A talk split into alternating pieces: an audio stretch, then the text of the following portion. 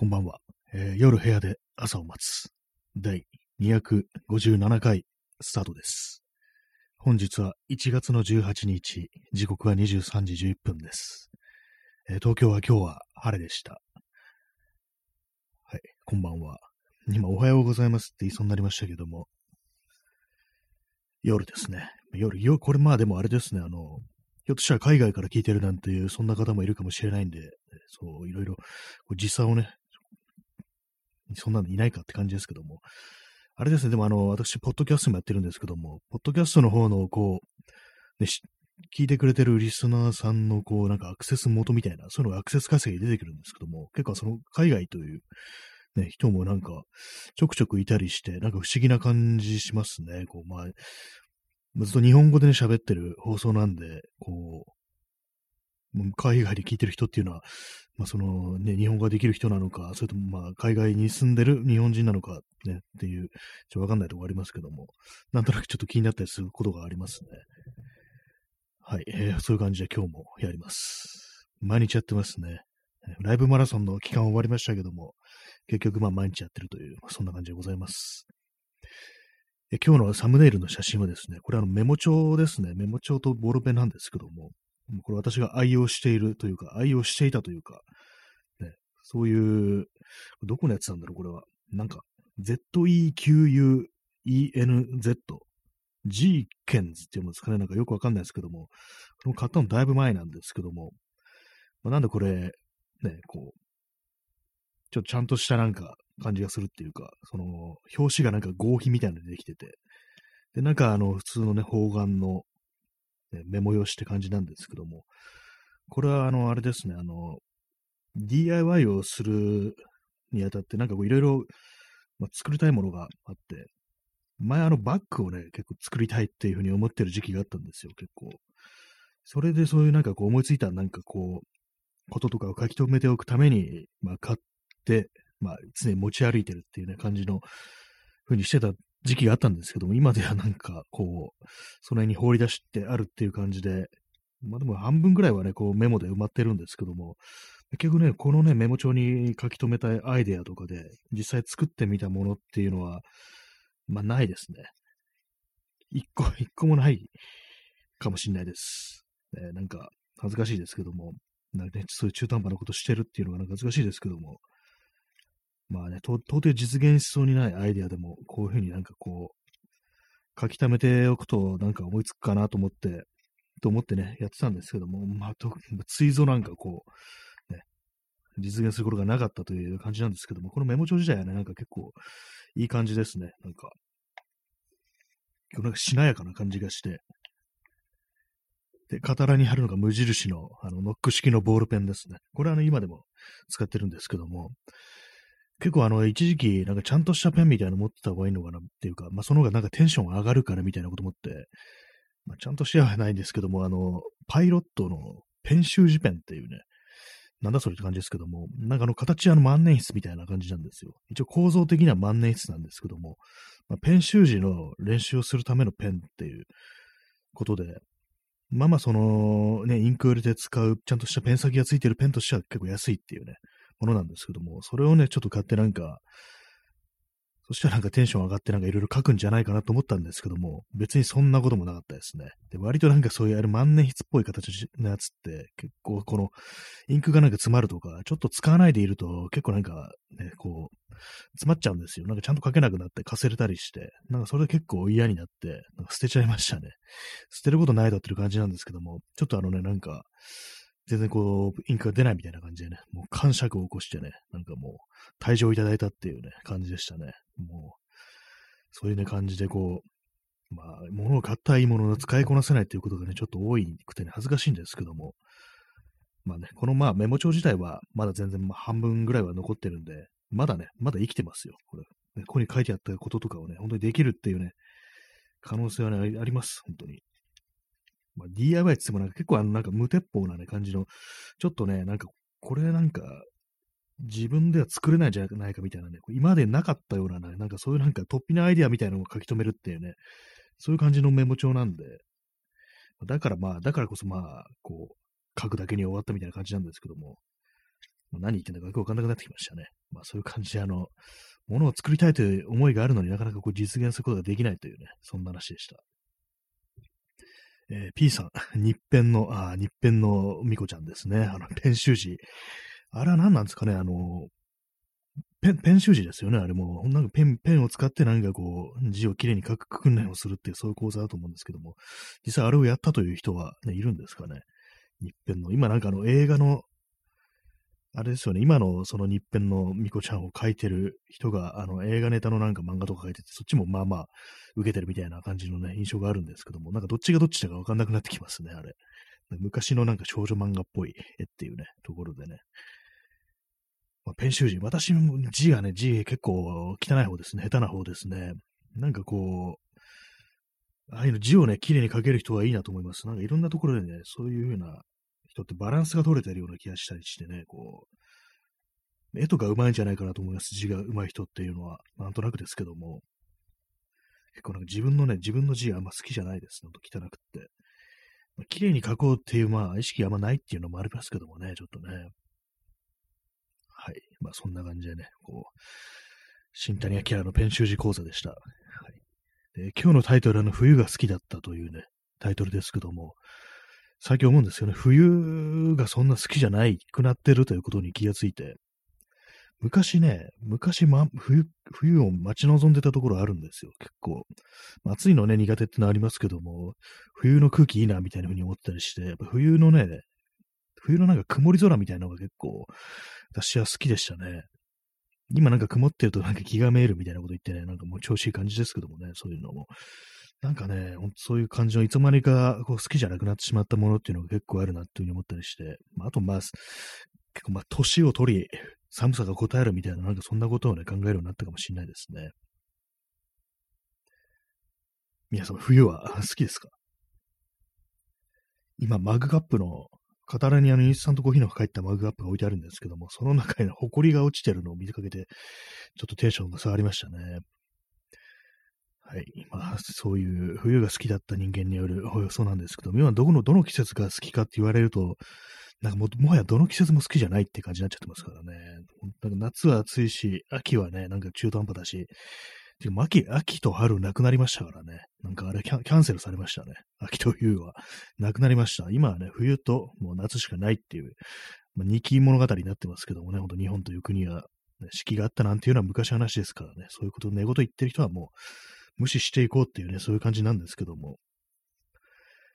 冬、RIP 冬って感じですね。あ、冬はまだ生きてんのかって感じですけどもね。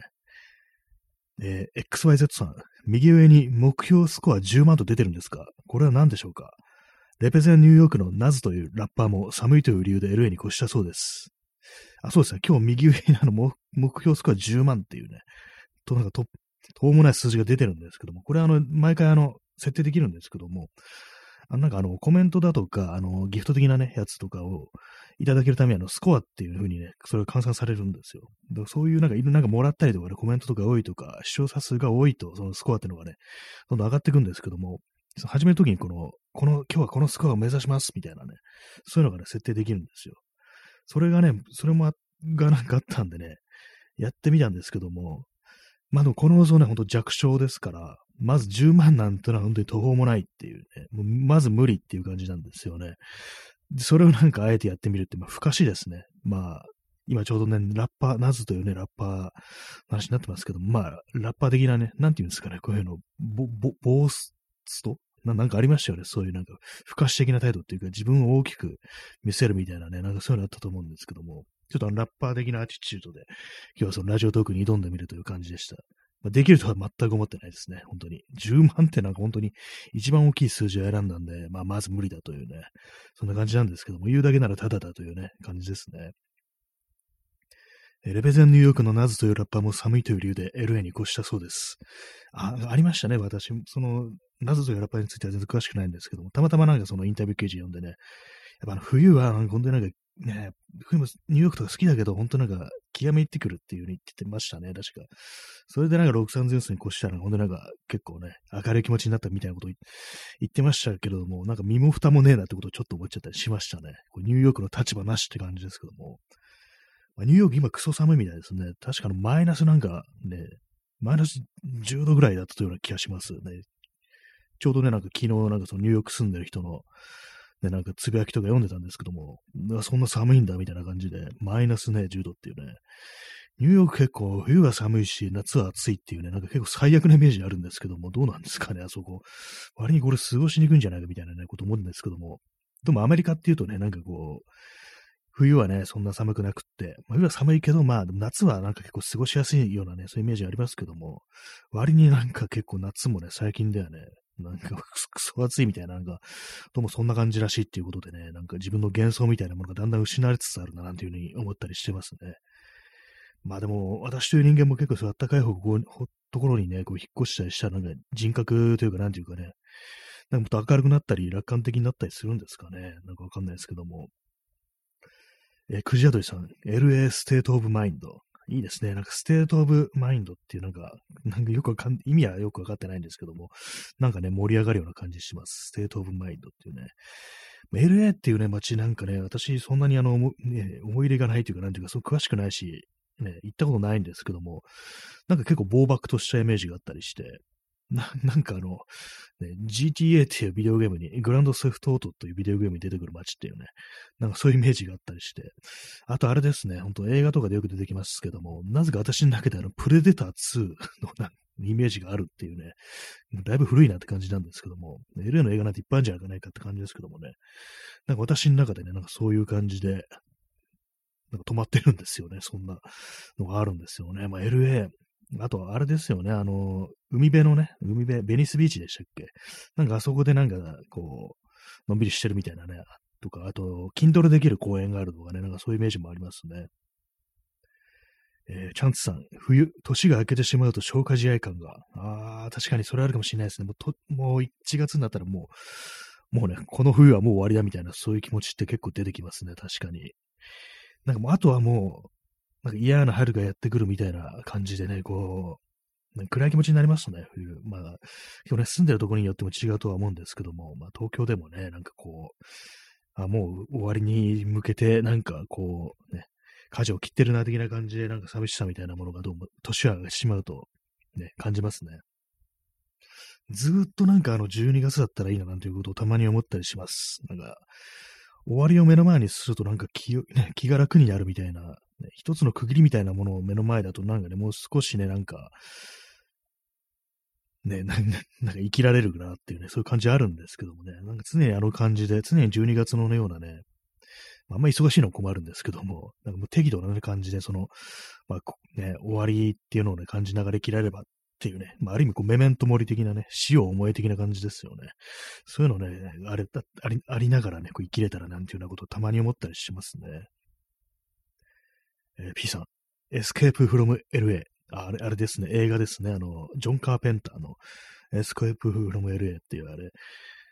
あれですよね、あの、カート・ラッセルがね、主人公のね、片目に眼帯をした男がね、主人公のなんか超ディストピアっぽいような世界でね、こう、そういうあれだと思うんですけども、私一回見て結構面白かったですね、あの映画。割になんか楽しめたというね、結構なんかバカ映画的なところもありますけどもね、割にあるんですけども、あれのな、あれなんか続編なんですよね。ニューヨーク1997の続編っていうことらしいんですけども、その私一作目はね、見てないんですよ、そういえば。見た方がいいんですかね。あれもなんか結構あの、好きな人が好きっていうね、そういうのありますからね。ジョン・カーペンターの映画って何を見たことがあっただろうか。まあ、結構なんかテレビでね、なんかやってたりした時期ありましたからね、割り見たことあると思うんですけども、なんかあのー、昔ね、あの、エイリアンが出てくる、そのジョー・カンペーターの映画で、なんもう、エイリアンに地球が侵略されるっていうような内容で、で、まあ、男の子がね、結構ね、ちっちゃい男の子が主人公って内容だったと思うんですけども、これネタバレしちゃうと最後ね、夢落ちなんですよ。で、夢落ちだと思って、ああ、よかったって言ってほっとしたら、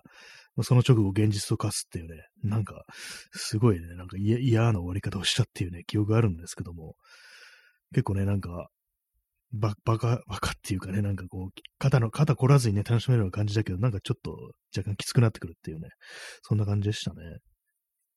えー、XYZ さん、優勢からの物体 X。あ、あれもジョン・カンペーターでしたっけ？私それ見ましたね、そういえば。あれもだ、カートラッセルですね。カートラッセル常連なのかなって感じですけどもね。それは見ましたね、私。優勢からの物体 X。確かオリジナルが結構昔の映画なんですよね、確か。優勢よりの物体 X とかなんか微妙に違うからなんかどっちかどっちかわかんなくなることがあるっていうね、そんな映画だった記憶があるんですけども、そのカートラッセルの方は見ましたね。結構ね、印象に残ってますね、あれも。ね、結構あの、ネタバレしちゃいますけども、あのね、しん、ね、こう、擬態するね、エイリアンということでね、もう人間になんかもうね、知らないうちに入り込んで、そいつに同化するっていうね、人間同化してっていうことで、で、まあ死んだね、急に死んだあの、まあ南極基地のが確かあの舞台だと思うんですけども、クルーがね、こう死んで、でやばいと思ってね、こう蘇生措置を取ろうとするっていう、あれで、それあの、電気ショック、心臓マッサージしようとしたらね、急にその、バクッとね、その胸部分が開いてね、そっからあの側の牙がね、無数に生えた口みたいになってね、こう、噛みついてくるなんていうね、そういうのがあったな、なんていうふうに思いますね。思い出しますね。割になんか結構怖かったような記憶あります。えー、クジャドリさん、クリスティーン。クリスティーンっていう、これがクリスティーンっていう映画があるんですかね。ちょっとあの、検索します。ジョン・カーペンター。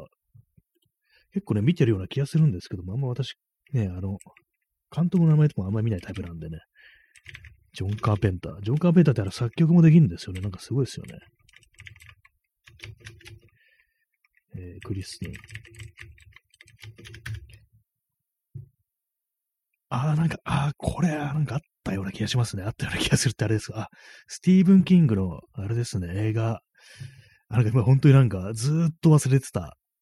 っていうものをなんか今急になんか思い出して、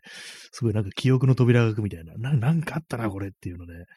ありましたね。例えば、これ見たことはないんですけども、なんかこのジャケットというか、ね、パッケージというかね、それ覚えてますね。1983年のね、映画ですね。クリスティーンの同名小説、同名のね、同じタイトルの小説で、これはあれですよね。なんか呪われた車みたいな、なんかそんな感じですよね。結構あの、スティーブ・クインがあの、車が出てね、なんかこう、そういう出てくる映画ってのが結構いくつか、映画じゃないや、あの、あれがありましたね、そういう小説が。えー、クジャドリさん、自民と維新の議員の血液検査したら飛び出てくるかもしれませんね。ありえますね。なんかほんと、あいつら実はエイリアンだったみたいなね、なんかちょっとまあこれね、あの、税理簿ちょっと思い出しちゃいますけども、まあ結構あれですね、なんか本当に、人を取って食ってるね、人間です。人間というかね、人ね、そういう連中ですからね、そしたらもう本当に、もう血液検査をしたらね、もう急に、ね、こう、表変してこう、ね、怪物のような形になって襲いかかっているかもしれないなんていうね、ことを思いますけどもね。結構忘れてますね、なんかいろいろ見た映画のこと。ね。確か血液検査のシーンありましたね、こう。まあ、そのクルーの誰がね、もうエイリアンになってるかわからないから、血を取って、その血、血をなんかこう、あれなんですよ、なんか熱線みたいのでね、熱、それに熱を加えたら、なんかこう、わかるっていうね、なんかそんな感じだったと思いますね。優勢からの物体 X って確かね、なんかあれでしたよね。あの、続編みたいのもあったりしましたね。結構新しい。2010年代だったかな。もう0年代だったか10年代だったかに、なんかあったんですけども、私もなんか前にあの Amazon プライムとか行った時にそれあったんで見ようかなと思ったんですけども、なんかあんまりこう、ピンとこなくってね、まあ、冒頭10分ぐらいでやめてしまったなんていう、そういう記憶がありますね。ああ、そういえば映画が、映画とかね、見てた時期あったな、みたいなね。なんかそんなのがありましたね、本当に。えー、クジャドリさん、前日さんですね。あ、前日だったんですね。あ、なるほど。結構なんかね、そういうのありますからね、あの無理やりになんかオリジナルのね、こう作品から前日とかね、あの後日談みたいなの結構作るっていうね、ありますよね。あの、ポセイドンアドベンチャーっていう映画ありましたけども、あの、ジン・ハクマンが出てくるね、あの、豪華客船が転覆してそこから脱出するっていう結構有名な映画ありましたけども、あれもなんかかなり無理やりな感じでなんかね、後日談みたいのが作られて、確かあの主演がマイケル・ケインだったっていう記憶あるんですけども、なんかね、あの海賊とね、なんかこう、その船に積まれていたね、なんか、なんか、すごい重要なね、なんか、こう、金になるね、ものをなんかね、こう巡ってなんか争うみたいなね、そんな感じでね、全然なんかこう、一作目のあれとね、関係ないって感じだったんですけども、なんかたまたま見たらね、結構面白かったような、なんかそんな記憶があります。ただ内容は一切覚えてないです。そんな感じだったんですけども。結構無理やりなね、続編っていうのはね、ありますからね。無理やり続編っていうのね、結構ね、いろいろあるから、そればっかり語るっていうの面白いかもしれないですね。XYZ さん、続編は確かゲームでした。あ、そう、なんかあったような気しましたね。なんかあの、隊員をなんか連れてチームでね、なんかその、あの、南極基地みたいなね、なんか散策するみたいな確かあったような記憶あります。かなり昔ですよね。あ、クジラトシさん、しかも FPS。ああ、そうだったんですね。なるほどな。結構な不思議な題材ですよね。あの、なんか。確かにホラー、ホラーのね、なんか感じとしては、題材としてはいいっていうね、ところありますね。使いやすい、ああいうね、なんか、見た目ね、なんかおどおどろおどろしいエリアが出てくるって、なんかもう非常にこう、ね、こう、使いやすい感じしますね。ビデオゲームの題材としては。ね、あの、映画版だとね、人間の頭から足が生えてね、こう逆さまになってね、カサカサカサって歩いていくっていうね、逃げていくっていう送信がありましたけどもね、結構グロかったですね。昔の、昔の映画ですけどもね。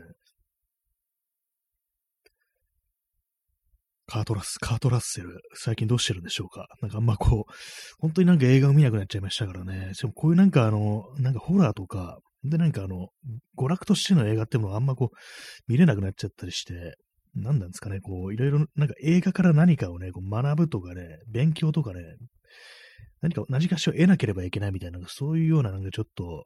凶悪観念みたいなのがなんかだんだんだんだん出てくるようになって、それがまた良くないなっていうのありますね。本当なんか肩の、ね、肩凝らずにね、こう見れるっていうね、そういうのでいいと思うんですけども、昔なんかね、子供の頃なんか、ね、そういう感じで見てたわけですからね、なんで大人になるとそういう感じで、こう、なんかお勉強みたいになってしまうんだろうっていうのはね、まあ思うんですけども、まあ、何かの映画、あ、そうだ、去年ね、見た映画で一番なんか肩の凝らない感じの映画だったのはあれですね。あの、ブルース・ウィリスのラスト・ボーイ・スカウトっていうね、映画なんですけど、まあ、思い出せ、大昔に、子供の頃に見た記憶あるんですけども、子供だったんでね、よくわかんなくて内容が、まあ、内容探偵ものなんですけども、今見直したらね、結構かなり面白かったですね。なんか、割となんかこう、あよくあるね、バディもののね、感じなんですけども、ね、なんかこう、たまたまね、こう、相棒にななったね、こう、腐腐れみたいな感じで、なんかそういう感じでこう、展開していくってあれなんですけど、結構面白かったですね。ブルース・ウィスに髪の毛があるっていうね、そんなことをね、思ってしまいましたけどもね。まあ、当たり前ですけども、当時多分30代じゃないかなっていうね、ブルース・ウィスも。90何年の映画だって、90年、92年とかかな。そのくらいの映画だと思います。まあでも、ああいうね、そういう感じでなんか娯楽として映画を見るっていうのもなんか本当にこう取り戻したい感覚ではあるんですけども、今年入って、まあ、まだ映画一本も見てないですね。去年はね、何本見たのかな去年多分20本ぐらいだと思います。本当なんか、えー、意外に見てますね。1、2、3、4、5、6、7、まあでも20、20数本見てますね。ななんか結構見てるんですけども、まあ、なんなんていうか、こう、心に残ったなっていうのはあんまないですね。正直な 失礼な感じですけどもね。なんですかね。 The Beach っていう映画、あの、ディレナルレオナルド・ディカプリオ、ダニー・ボイル監督の、私ね、これ去年のね、11月に見たんですけども、なんかあの、この映画ね、なんなんかずっと気になってたっていうか、どういう内容なのかなんかよくわかんなくって、でも結構有名な映画だから、まあ、ダニー・ボールだし、と思って、何なんだろう、この映画みたいな感じ、ずっと私の中で謎なね、映画だったんですけども、まあ、ついにね、こう、すごいね、ために貯めて見てみたら、なんか結構よくわかんない感じの映画でしたね。不思議ななんか感じっていうかね、まあ、なんだろうこれみたいなね、印象を受けたりして。で、これね、20、20年ぐらい前ですよね。これもう2000年ぐらいの映画だと思うんですけども、まあ、古く感じられましたね。結構パソコンとかがね、なんか出てくるシーンあるんですけども、結構ね、あの、スケスケの、スケスケっていうか、あの、iMac、初代 iMac っていうんですかね、なんかそういうのが出てきたりしてて、あ、なんかこういうのあったな、みたいなことをね、思ったりしたというね、まあそんな感じなんですけどもね。まあ去年の映画はなんか本当に、あれですね、あんまこう記憶に残らないっていうか、まあ自分のね、自分自身の問題なのかもしれないですけども、なんかこう、昔見たことがある映画を、再び見たっていうね、なんかそっちの方が印象に残るんですよね。去年、まあさっき言ったね、そのラストボイスカートと、あともう一本ね、7月4日に生まれてっていうあの、オリバー・ストーンの、で、トム・クルーズ主演のね、こうベトナムの機関兵ものの映画なんですけども、まあこれも子供の頃にね、見たんですけども、今見直してみると結構、なんかね、感じ方が違うっていうかね、いろいろ気づくこともあったりして、まあ面白かったんですけども、なんかこう昔見た映画を再び見るっていうね、行為、もう終わりなのかな？みたいなね、自分という人間もう終わりなのか？みたいな、そんなことを考えてしまうんですけども、でも結構ね、あの、なんかこう、調子が悪い時、そう映画とか、もう本とか読めない時っていうのどうしたらいいかみたいなね、なんかそういうことをね、前検索したことがあって、そしたらね、あの、ななんかコラムみたいなのがヒットして、ど誰かね、なんか作家のね、人が言ってたの、言ってたんだと思うんですけども、それはそういう時は、あの、昔読んだことある、ね、ものを再び読み、読み返したり、昔見たことある映画ともう一回見てみましょうみたいなことをね、書いてましたね。まあ、確かにそれ言えてるなってこと思いました。まあ、去年ね、実際にまあ、2本ね、もう昔見た映画を再び見てみるっていうことをしてみて、そういうね、昔見たものなら、こう、いけるっていうね、まあそういう感じなんだったんですよね、本当はい。そんな感じでなんか結構また後ろ向きな話をしてますけどもね、なんかこう、えー、XYZ さん、適当に見た映画が楽しいみたいのがいいですよね。カート・ラッセルは最近のマーベル映画で宇宙と同じぐらいの、同い年ぐらいのやばいパイセン役で出てました。あ、マーベル映画出てるんですね。なんか結構意外な気がします。宇宙と同じぐらいの、やばいですね。ビッグバンの時から生きてますみたいな、そういう生命体っていうわけですかね。マーベル映画とかね、も全然わかんなくなってて、もう全然まあ見てないんですけども、なんか結構あの、もうあのユニバースになんかこう、ついていけてないというかね、もう一切ね、もう、あれなんで、ほんと見たことあるのなんだろうな。ああいうアメコミものの映画で見たことあるのって、ウォッチメンとかスパイダーマンとか、あと、パニッシャーぐらいで、他ね、もなんかもう全然、あとあれですね、あの、キャプテンアメリカだけですね。キャプテンアメリカのウィンターソルジャーだったかな。なんかほんとそんぐらいしか見たことなくって。だかたまになんか見てみると面白いのかなっていう思う時あるんですけども、結構そのあの、こう、そうね、壮大なっていうかね、広がってるユニバースについていけないみたいなね、いろんな他作品のね、あれの登場人物とかね、結構出てきたりしますからね、まあ、それもあってね、こう全然まあ、こう、手を出せてないというね、そんな感じなんですよね。まあ、ババットマンはまあ、クリストファー・ノーランのバットマン、まあ、あれは別にマーベルじゃないのか。なんかあんまりその辺のことも、全然分かってないんですけども。えー、クジャドリさん、パニッシャー、ドルフ・ラングレンのやつですか？あ、ドルフ・ラングレンのやつありましたね。私、昔見ました。内容全然覚えてないんですけども。ドルフ・ラングレンのやつと、あとトーマス・ジェーンのやつ、と、あと、ジョン・バンス、ジョン・バーンサルのあのドラマ版ですね。ドラマ版はね、少し見てやめちゃったんですけども、そのトーマス・ジェーンのやつとドルフ・ラングレンのやつは見てますね。ちょっと暴力描写が見たいみたいなね、なんかそういうようなね、感じで、こう、見てた、見たんですけども、ドルフ・ラングレンもね、あれもなんか前見たと子供だったんで、あんまよく覚えてないんですけども、確かね、なんか逆さね、宙吊りの状態でなんか、こう、銃を乱射して、なんか、周りにいるやつ全部ぶっ殺すみたいな、そういうシーンがあったなってこと思うんですけども、なんかまあ、ドルフ・ラングレンがなんか黒髪で出てるっていうのが結構不思議な感じでしたね。ドルフ・ラングレン確かに金髪でしたからね。なんかそれがなんか、なんだろう、このイメージって、多分原作からすると合ってないのかなみたいな、なんかその、そういうことをね、なんか後から思ったりしたんですけども、最初見たときはそのアメコミの映画だっていうことを知らないで見て、見ましたね。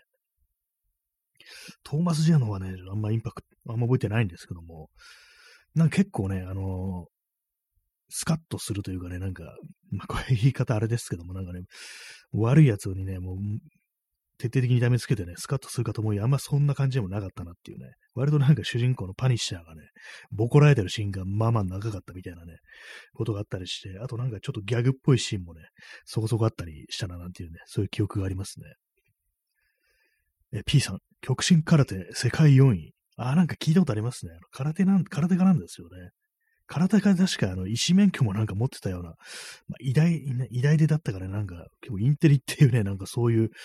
なんか文武両道みたいな、そういう人らしいっていうね、なんかことをがあるらしいですね。ドルフ・ラングレンっていうのは。すごいですよね、なんか。何でもできるけど、なんかよくわかんないアクション映画出てるっていうね、結構不思議な人ですけどもね。まあ、近年の作品だと、あの、クリードっていうね、あの、ロッキーの続編のクリードっていう、それの2作目ですね。それに出てましたね。あの、ドラゴの役でね、普通に出てきたというね、再登場って感じでしたね。顔がクリストファー・ランバートに似ているトム・ジェン、えー、クジェドリさん。ああ、確かになんか似てるような、なんかあんまなんかあの、あれですよね。記憶に残んない顔っていう感じですよね。ちょっと検索してみます。えー、そして今日はあの、えー、延長します、えー。5分ね、少々、インターバル置いてまた始めたいと思います。ね、一旦ね、こうここで切って、また再び5分後ぐらいに始めたいと思います。えー、それでは一部、間。はい、えー、第2部を始めたいと思います。えークリストファー・ランバートとトーマス・チェンが似ているというね、ことで、今、あの、画像検索で見てたんです確かに似てますね。クリストファー・ランバートとトーマス・チェン。年齢、クリストファー・ランバート、64歳ですね。クリストファー・ランバートの映画見たことあるかなと思って今検索、ね、クリックして、あの、ウィキペディアを見てるんですけども、あれですね、やっぱハイランダーのね、イメージが私は非常に強いというか、多分それ以外知らんっていう感じなんですけども、やっぱりそうですね、そうですね、あの、見たことは、うん、クリストファー・ランバートが出てる映画を私は見たことがない。そしてあの、ハイランダーでしか知らないというね、まあ、衝撃の事実がこう、発覚したんですけども、対してトーマス・ジェーン、トーマス・ジェーンの映画あれ結構見てますね。あれですね、いろんなところ出てますね。本当になんか90年代からのアクション映画とかね、こういろんなの割と出てるんですけども、まあ、最近の有名なやっぱあの、さっき言ったようなパニッシャーの他に、ザ・プレデターっていうあの、プレデターのリブート版みたいのなりましたね。結構あの、これは印象的なね、ちょっと、ね、行かれた役で出てきましたね。かなりこう、重要というかなんというかね、こう印象に残る、インパクトのある役でね、出てきてましたね。この、プレザ・プレデターは。あとミストですね。ミストがやっぱこう一番こうね、皆さん、皆さんで誰だって感じですけども、結構これが一有名なのかなと思いますね。こう主役としてはミスト。まあ、結構ね、終わりにな、なんかこう、すごい後味の悪い映画ですけども、私もね、これ見ましたけども、スティーブン・キングだったかなこれも原作。スティーブン・キングですね。スティーブン・キングの中編小説、霧を原作とした SF ホラー映画ということで、なんかこの霧ってあの、いくつかやってたような気がし、映画化されてたような記憶ありますね。結構昔の80年代にもなんか The Fog っていうタイトルでなんか映画化されてたような気がするんですけども、そっちもね、私少しだけ見たんですよ。テレビでたまたまやった時に、ちらっと見たんですけども、だから内容はなんかあんまよくわかんなくって、で、まあ、 The Mist の方はね、しっかり見たんですけども、まあ、おそらくね、どちらも後味が悪いのでしょうというね、そんな感じですね。あと、ドリームキャッチャーにも出てますね。だから、スティーブン・キング原作の作品になんか割と出がちっていうのは、それがあの、この、あれですかね、トーマス・ジェーンという人なのかなと思うんですけども、あれですね、あの、死にたいほどの夜に出てますね。この死にたいほどの夜、 The Last Time I Committed Suicide っていう映画、あれですね、ジャック・ケルアックのあの路上に出てくるね、登場人物はディーン・モリアティっていう、ちょっと準主人公的な感じで、主人公のね、こう、もう一緒にね、行動する、なんかすごい、非常になんか、ななんていうのかな、なんか、ブライ感みたいなね、そういう、ね、男が出てくるんですけども、そのモデルになった、あの、ニール・キャサディという人を演じてるというね、あ、これ出てたんだって感じですね。主役として出てますね。私見てないんですけども、この映画は。一時期あのビート文学をなんか割と読んでる時期があったんで、そのケルアックの作品はいくつか読んでるんですけども、その路上もまあ読んではいるんですけども、この作品についてはまだ見てないですね。一応その路上はあれですね、 On the Road っていうタイトルで映画結構10年ぐらい前に映画化されてたという記憶があります。これね、結構面白かったんですよね。ウォルター・サレス監督で、フランシス・フォード・コッポラ制作総指揮っていう感じでね、主人公、サムライリー。これはジャック・ケリアックの役でサムライリーで、こう、出てきたという感じです。これはなんか結構面白かったです。あの、原作の路上がなんか長くって、ね、あの変な文章のリズムで読むの大変っていう人はね、映画から入るなんていうのもまあありなんじゃないかななんてことを思ったりしますね。これはですね、クリステン・スチュワートとか出てるんだっていう感じですね。結構あの、いろんな、なんかこう、豪華キャストですね。クリステン・スチュワートにキルスティン・ダンストにビ、ヴィゴ・モーテンセンとかエイミー・アダムスとかなんか、結構有名人がいっぱい出てくる映画ですね。 On the Road なんか割となんか元がね、あのビート文学だからそんなになんかお金かけて作るような感じじゃないのかなと思ったんですけど、割になんか結構ね、大掛かりな感じで、まあ制作組織コッポラだしみたいな、2500万ドルの制作費をかけてっていうね、ことらしいですからね、結構あの、あれなんですね。対策だったんですね。なんか結構意外な感じしますけどもね。最初はあの、主人公にイーサン・ホークとブラッド・ピットにしようと思ってたみたいなこと言ってますけど、それはあの、なんか、失敗に終わったとか書いてあったりして、結構長いこと温めていた企画っぽいですね、これは。はい、以上、ドルフ・ラングレンの話でした。ドルフ・ラングレンの話じゃないなって感じですけどもね。ウィキペディアを見ながら語るというね、非常になんかあの、辞書を見ながら的な感じになっちゃってますけども、ドルフ・ラングレンも検索してみますか。ドルフ・ラングレン。あ、極真空手4段確かに出てきましたね。そうですね。あの、スウェーデン、スウェーデンの人なんですよね。相性は人間核弾頭っていうね、もうやめてくれって感じですけどもね、人間核弾頭ですからね、もう身長196センチ、体重108キロ。えらいこと、えらいことですね、なんか。最初に、やっぱあれですね、こう見てたら、結構昔から役者やってるのかなと思ったんですけども、ロッキー4がデビューなんですね。なんか結構意外な気がします。あ、デビューじゃないか。あの、007、美しき獣たち獲物たちで、まあ初めて映画出て、それ、まあ、それまではモデルだったみたいな。なんかすごいですね。極真空手4段で、なんか、医師免許持ってるだったかなんだかっていうね、なんかすごい、あれですけども。今、ウィキウィキペディア見てるんですけども、医師免許は書いてないような、なんだ私の記憶違いでしょうか。なんかすごいインテリだったような記憶あるんですけども、スウェーデン王立工科大学在学中に、なんだか偉大ではないのか、なんか私の記憶違いだったかもしれないです。まあ、工科大、工科大学ね、まあ、そっちの、まあ理系ではあるというね、そういうことらしいですね。えー、P さん、グレース・ジョーンズ。グレース・ジョーンズって、その007に出てくる、あれでしたっけ？なんか、あ、そうですね。あれですね。あ、あの人ですね。思い出しました。今、このサムネイルを見て、あ、この人かっていうね。グレース・ジョーンズ。私、007ね、全然見てないんですよ。だからね、一つも、多分一つも見てないと思います。007。それ持ってね、なんか全然こう、知らないんですけども、なんか本当にイメージ、ふわっとしたイメージでしかね、こう、知らない感じなんですけども、このグレース・ジョーンズの見た目というものはね、なんかすごい印象に残りますね、やっぱり。めちゃくちゃ強そうなね、女の人っていう感じなんですけども。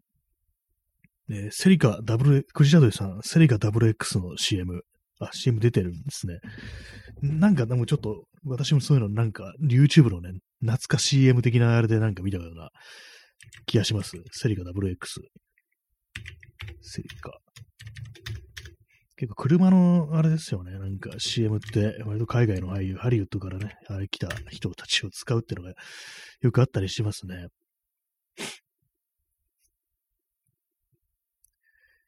グレイス・ジョーンズ。ほんと名前と、なんか、名前と顔がよく一致した一致した感じですね。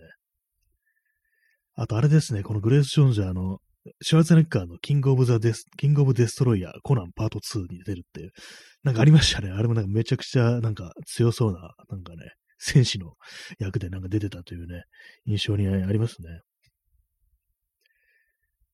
あ、ドルフ・ラングレン、P さん、ドルフ・ラングレンとまあ恋愛関係だったんですね。グレース・ジョーンズ。なんかすごい、すごいカップルですね。なんかもう、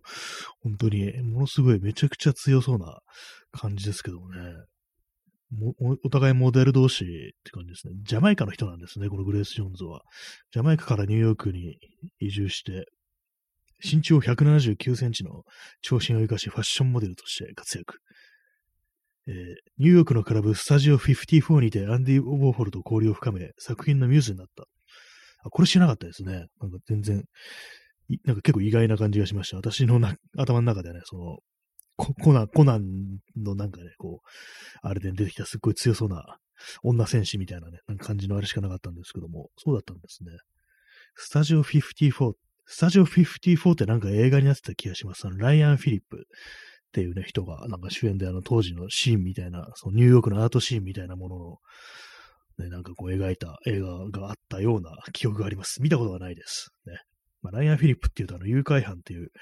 映画が非常に私の中で印象強いですけども、あの、ベニシオ・デルトロとね、こう、出てくる、まあ、誘拐犯、誘拐犯なんですよ。誘拐して身の不金取ろうっていうね、そういう犯罪者の役出てくるんですけども、思いつくままになんかね、役者の名前からあっちこっち行ってるって感じなんですけども、誘拐犯といえばあの、ジェームズ・カーンというね、人が出てましたね。結構、敵側に回ってるなんかこう、老快な殺し屋みたいな役出てましたけども、ジェームズ・カーンというと私は一番思い出すのはあれですね。あの、エイリアン・ネーションっていうあの80年代の映画で、まあ、それがあの、エイリアンが普通に、今日本に行っていそうになりましたね。地球になんかやってきて、もう移民としてね、なんかこう、エリアがね、こう定着してるっていうね、世界で、それであの主人公のね、こうジェームズ・ガン、刑事なんですけども、確かロサンゼルスだと思います。で、それで刑事なんですけども、そのエイリアンの相棒と組まされるっていうね、感じで、でそのエイリアンっていうのがあの髪の毛がないんですよ。髪の毛がなくて頭になんかこう模様みたいな、斑点みたいな模様があるんですけども、それ以外は結構人間みたいな感じなんですね。で、それで、俺の相棒がタコ頭かよ、みたいな、なんかそんなことを言ってね、最初は役体ついてるんですけども、だんだんね、こう、相棒と、こう、いろいろ絆を深めていくみたいなね、そんな映画だったという記憶あります。エイリアンにしかこう、ね、効かない麻薬みたいのがあってね、それをなんかいろいろこう、巡って、なんか事件が起きるみたいな話でしたね。で、あと印象に残ってるのがあれですね。地球人からしたらあの、海水、まあ、ただの水なんですけども、しょっぱい水なんですけども、エイリアンからしたら、あの、非常になんか強い酸性のね、こう、皮膚を溶かしてしまう、そういう液体になるっていうね、そういう設定があったりして、でそのなんか、こう、悪役のね、なんか組織みたいのがね、こう、ヘマをしたね、部下を、なんかこう、海に投げ込むなんていうね、なんかそんなシーンがね、あったなっていうね、思い出しますね。えー、P さん、グレース・ジョーンズの CD、安価で購入できるもののうちの最高なもの。あ、音楽もやってるんですね、グレース・ジョーンズって。えー、安価で購入できるもののうちの最高なもの。どういう感じの音楽なんですかね。まあ、地元がジャマイカとなるとっていうね、なんかそういうことを、ね、まあ、結構単純なあれですけどもね、思っちゃいますけども、どんな音楽なんでしょうか。最高のもの。グレース・ジョーンズの CD。まあでも、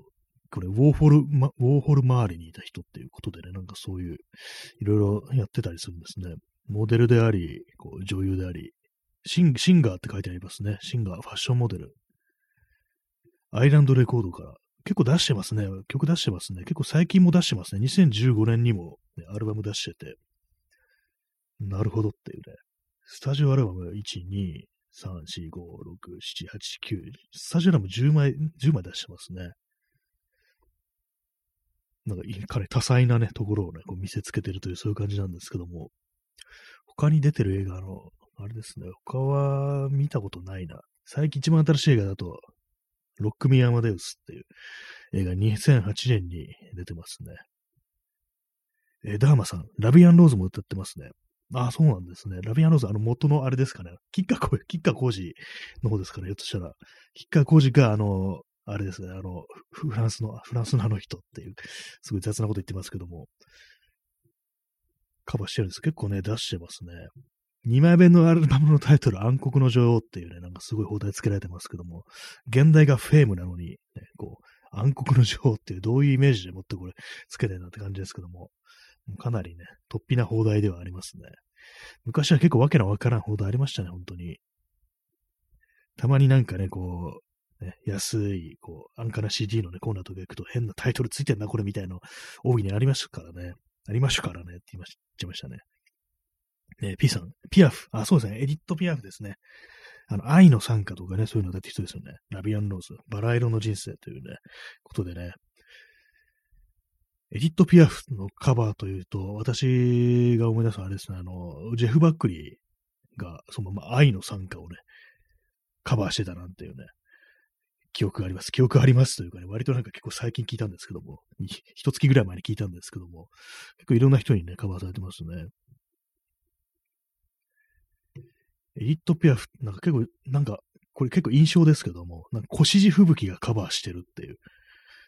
そんな気がします。なんか、シャンソンっていうね、こう、もう全然詳しくないですけども、なんかすごいね、雑なね、あれ印象なんですけども、シャンソンは全部腰地吹雪がやってるっていうね、かなり雑なイメージがありますね。P さん、サントアマミー。ああ、それもそうですね。それは確かあの腰十分が交わしてたような気がします。サントアマミーって言うとあれですよね。今今の清志郎がなんかカバーしてて、日本語のね、日本語の歌詞でカバーしてましたね。それがなんかあの、歌詞の内容が、あの、ツアーに出て、で、なんか結構チヤホヤされて、でね、ファンとね、こう、やっちゃってる、やっちゃって、なんかそれ虚しくなるみたいな、なんかそういうなんか歌詞だったような曲があります、ね。結構いろんなところでね、えー、カバーされてますね。こう。シャンソンというね、世界、まあ、あんまこう詳しく知らないですけども、なんか新宿の靖国通りをね、ずーっとあの東の、四谷の方に行くと、なんかあったような気がします。なんかそのシャンソンのお店みたいな、シャンソン聴けるお店みたいなのがね、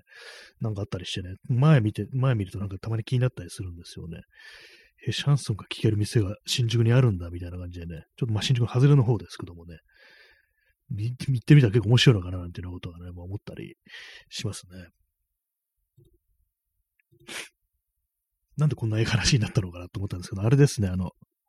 エスケープフロム LA からなんかこういろいろね、こう、連想で、連想ゲーム的な感じでね、いろんなところに行ったりしてね、こう、なぜかこう腰吹雪だとかね、シャンソンにたどり着いてるっていうね、そんな感じですけども。結構あれですね、今、ドルフ・ラングレンのね、あの、あれを見てるんですけども、ウィキペディア見てるんですけど、まあまあ出てますね。結構最、こんなに出てんのっていう感じですね。あの、今年もね、2020年もね、結構何本も出てて、えらい元気だなと思いますね。やっぱり、ね、やっぱり体力かみたいなこと思っちゃいますね。体力っていうかね、まあ、何歳だ今これ。64歳ですからね、64歳でこのね、あれをね、保ってるってかなりすごいですよね。うん。や、やはり体力か、みたいなこと感じますね。がん、バリバリね、なんかこうアクション映画とかね、出てたりしますからね。あれですね、ドルフ・ラングレン。あれです。今、この見てるんですけども、リトル東京殺人家っていう結構謎な日本像が、ね、出てくる映画出てましたね。なんか、最終的になんかあの、ドルフ・ラングレンが、なんか袴みたいの着て殴り込むっていうね、そういうシーンがあるらしいんですけども、マシンガン持ってね、なんかそういうところにね、なんかね、敵のね、なんかアジトみたいなところにね、殴り込むっていう、それをね、私この、この映画見たことないんですけども、なんか画像だけね、写真だけ見たことあって、なんだこれはみたいなね、ことをね、思ったような記憶がありますね。ね、P さん、元気があれば何でもできる。猪木ですね。もうその通りかもしれないですね。まあ、体力があれば何でもできるというか、ね、ドルフ・ラングレンにね、見習うのはかなり大変ですけどもね、こんな身長197センチのね、こうね、大男ですからね、そのマッチョラ。それをね、こう、極真かれて4段の人にね、ついていくっていうのはかなり難しいかもしれないですけども、でもある程度なんかこう、ちょっとね、体力つけていきたいなっていうような気持ちにならないこともないななんていうね、そういうなんか、こと思いますね。あとあれですね、ダークエンジェルって映画がありまして、これなんか私、あの、テレビで見たことがあります。これもね、なんかあの、エイリアンが地球にやってきて、その人間の脳内物質にしかね、こう、存在しない。人間のなんか脳髄からね、なんかこう、分泌されるね、こう、液体をね、なんか、それをね、それが、ま、宇宙人にとってはすごい麻薬として機能するってことで、ね、それを取りに来るっていうね、そういうストーリーだと思います。えー、クジャドリさん、宇宙からやってきたドラッグディーラー。あ、そうですね。まさに、まさしくそうですね。ドラッグディーラーなんですよね。結構姿、姿形はほとんど人間と同じなんですけどもね。なんかあの、白髪の挑発みたいな感じで、なんかやたらとね、なんか銃持ってるんですけども、小型の銃持ってるんですけども、そのマズルフラッシュ、銃口からね、出る炎がなんかやったらド派手なね、こう、銃を持ってるっていうね、その一点のイメージしかないですね。内容はあんま覚えてないです。それしか覚えてないですね。結構そう、こう考えても、私、串もね、あの、本当なんか、割とこう、なんかしょうもないアクション映画たくさん見てきたなってこと結構思っちゃいますね。なんかこう、いろいろ。ね、なんかバニシングレッドとかなんか、結構ドロフ・ラングレンの映画も見てますね。トーマス・ジェンの映画も結構見てましたけども、な、な なんつうかこうっていうね、この感じをやっぱりね、ちょっと思い出したいなっていうね、もうしょうもないアクション映画喜んで見てた、そのね、初心にね、俺やっぱこう取り戻さなきゃいけないなんていうようなことはやっぱ思い出しますね。エクスペンダブルズってあの、スタローンが主人公のね、映画、いろいろありますけども、私見てないですね。それなんか、昔のアクションスターがなんかこう、一度に返してどの頃っていうね、非常になんか夢のような映画であるっていうね、ことを聞いたんですけども、私これまだ見てないですね。えー、P さん、映画批評になってはいけない。ああ、本当にまあこの感じ、本当近いですよね。なんか非常になんかホモソーシャルな感じでね、本当なんか、ああいうノリも私口で多分ね、こう近いところあるのかなと思うんですけども、ね、喜んでね、その映画の中に出てくるね、暴力描写とかね、なんか、ね、プロップとかね、あの、まあ、小道具とかね、なんか重機をね、語るなんてことをね、もうやりたい、やりたいししがちですからね。そうなるとね、なんか結構ね、ほんと悪い男の子感が出てきてしまうっていうのがね、まあまああるんでね、ほんとなんか、この放送でもね、何度かね、いろいろ話しますけども、なんかね、ジョン・ウーのね、映画とかね、前の大好きっていうね、非常にこうボンクラな感じのね、映画をね、非常に好むというね、まあ、性質がね、もともとあったんですけどもね、もう最近、もう近年はなんか結構ね、なんかこう、そういうあんま映画、アクション映画とかあんま見なくなってますけども、どうにもね、そういうのが好きでたまらんというね、気持ちがやっぱありますからね。まあ、本当アクション映画やっぱあんま見なくなりましたね、本当と言いながら、あの、去年あれ見ましたね。ランボー、ラストブラッド見ましたね。あれもまあ、凄惨な暴力描写のあるね、映画でしたけども、やっぱりなんかその手のやつをどうしても見見たくなる時がね、定期的にあるっていうね、感じでね。まあ、でも昔比べたらなんかそういう B 級映画という、B 級っていうか B 級って言ったら失礼ですけども、なんか割となんかそうスカッとするだけのアクション映画ってものはやっぱあんま見なくなったなっていう感じはありますね。なんかちょっと寂しくはあるんですけども。なんか、そのなんか映画をね、見る時間、2時間使ったら、なんかその2時間使った分のなんかこう、リターンが欲しいみたいな、なんか、ちょっと勉強になったなとかね、なんかそういう気持ちを得たいみたいなね、なんかその、その発想ね、良くないと思うんですよね、自分ながらね、言っててね、なんか、それもね、ちょっとダサいっていうのは思うんですけども、もうただただね、こう、ね、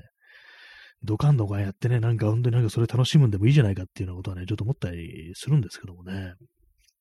えー、それで押します。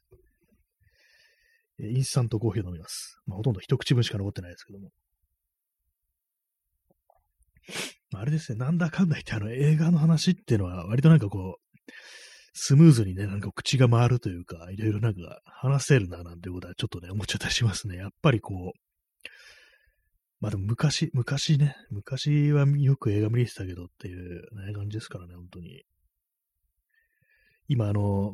過去読んだ、読んでない、昔ね、見た映画のリスト全部つけてあるんですけども、それを見ながらね、話してるんですけども、うん、結構見見れてたな、みたいなね、本当楽しみとしてね、こう、映画を見れてたなっていう、純粋な娯楽としてね、まあ、それだけじゃないんですけども、ね、文芸、文芸対策とかも、普通に見てますけどもね、なんかこう、やっぱあの子供の頃のような感じってのは、やっぱりだんだんだんだんとね、失われてるっていうね、なんかそんな感じですね。えー、うつピクミンさん、なんか映画というものが、映画というもの自体が最近苦手になっています。あなんか結構ね、そういうの私もあるかもしれないです。なんか今日私じゃなくて私って言っちゃってますね。なんか結構そうなんですよ。なんか陰鬱な気持ちになる映画が増えてるっていうか、まあそんな気がするんですよね。あとまあ、配信というものがメインになってからなんかね、ちょっとなんか、どうもなんかピンとこない映画っていうものが私は増えてるような気がしてね、新しい映画なんかあんまこう、なんか来ないんですよね、なんか。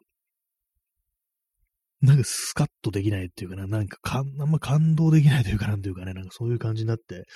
何かね、こう、ぼもや、もや、もやもやしたものが残るっていう感じになることがあったりしてね、結構ね、あれなんですよね。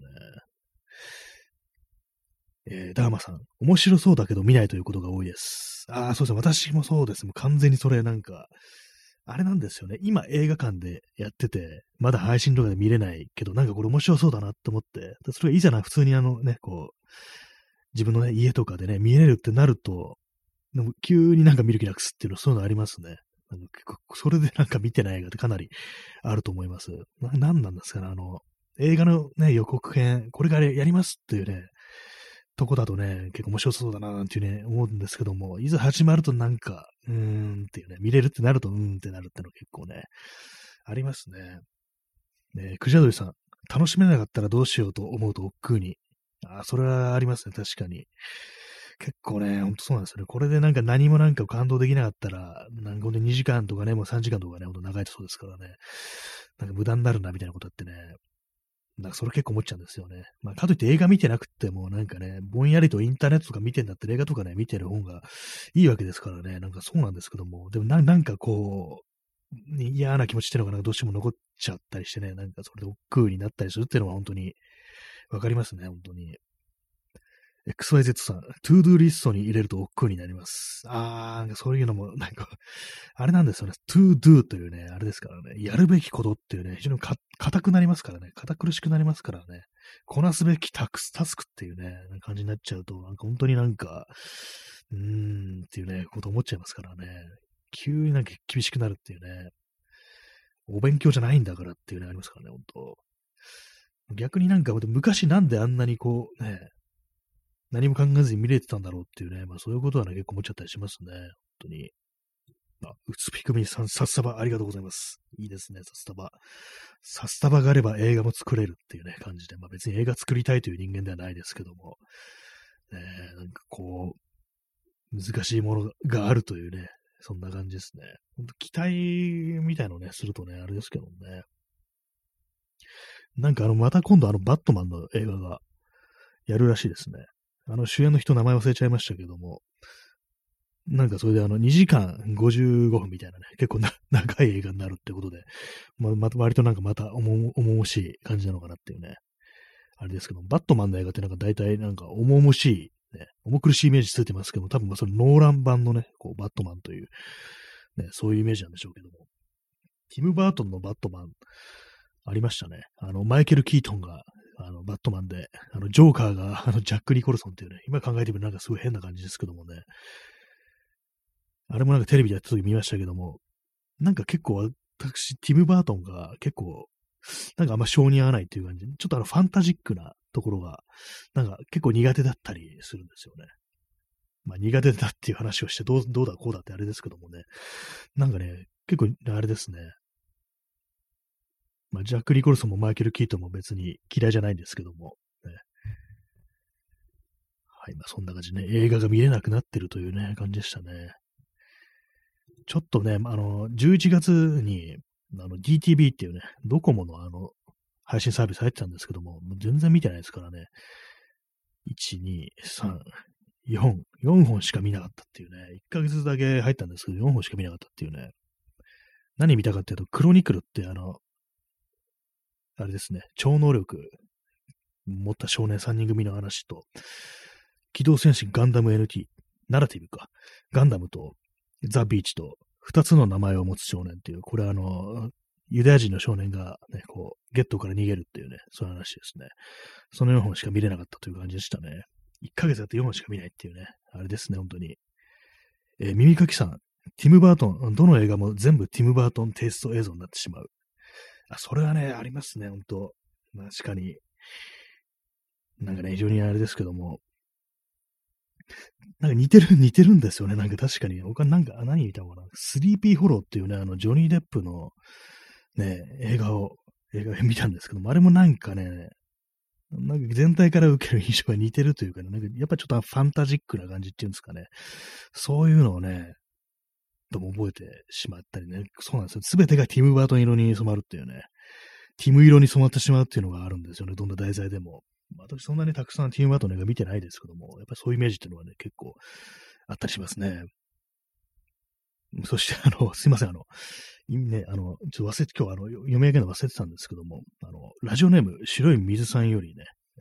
お便りいただいたことを、ちょっとすいません、この時間、この時間まで忘れたという感じで、あの、ギフトをいただきました。ありがとうございます。ちょっとね、あの、また次の放送で改めて読み上げさせていただきます。結構ね、あれなんですよね。この放送中にこのいただいたお便りを確認できないという、そういうね、こう、あれがあるんですよね。このラジオトークの弱点があって。なかなかね、こう、途中で気づいても、こう、確認ができないという感じなのがちょっと使いづらいところですね。このラジオトークのアプリ。というわけでお送りしてまいりました。今日も1時間で喋ってしまいましたけども、結構やっぱ映画の話って、まあまあね、まあまあ結構できますね。なんだかんだ言って。まただあの、最近の映画見てないということなんで、